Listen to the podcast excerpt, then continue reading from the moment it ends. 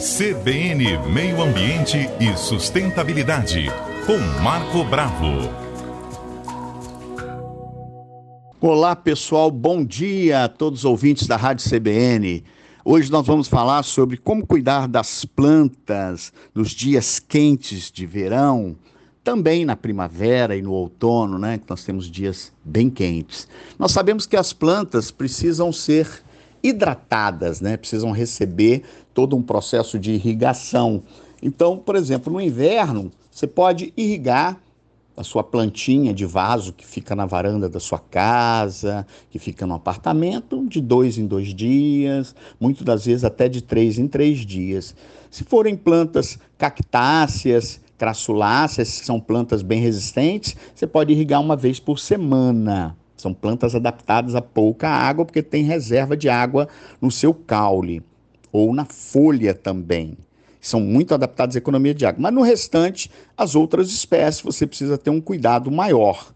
Né? Então a irrigação deve ser todo dia, de preferência no final da tarde ou no início da manhã, né, para evitar uma evaporação, porque se você irriga no período de muita intensidade luminosa e de calor, como por exemplo 11 horas, meio-dia, uma hora da tarde, boa parte dessa água será eliminada por transpiração. As plantas transpiram e acaba evaporando essa água que você é, colocou no vaso. Então, bastante cuidado. Outra coisa, matéria orgânica no vaso, ela conserva a umidade é, no, na terra, né? Ela mantém a umidade no solo que está contido no vaso. Então é fundamental também é, colocar matéria orgânica e uma cobertura morta.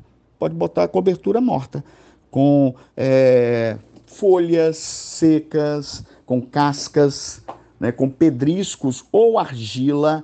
Essa argila expandida também protege. E uma dica para quem vai viajar: eu vou viajar e vou ficar 10 dias fora. Como que eu faço com minhas plantas? Olha, pegue uma garrafinha de refrigerante plástica, que você vai estar tá dando bom uso, coloque água, fecha a tampa, faça um furinho pequeno na tampa e né, insira essa garrafa no vaso, porque ela vai liberar água aos poucos durante esses 10 dias e manter sua planta irrigada e viva. Olha que dica bacana! Tá? Hoje nós temos é, equipamentos, gotejadores, mas você pode fazer em casa. Pegue então sua garrafa, a garrafa de 600 ml, de um litro, vai depender do tamanho do vaso. Faça um furinho na tampa, encha de água, vire a garrafa, né?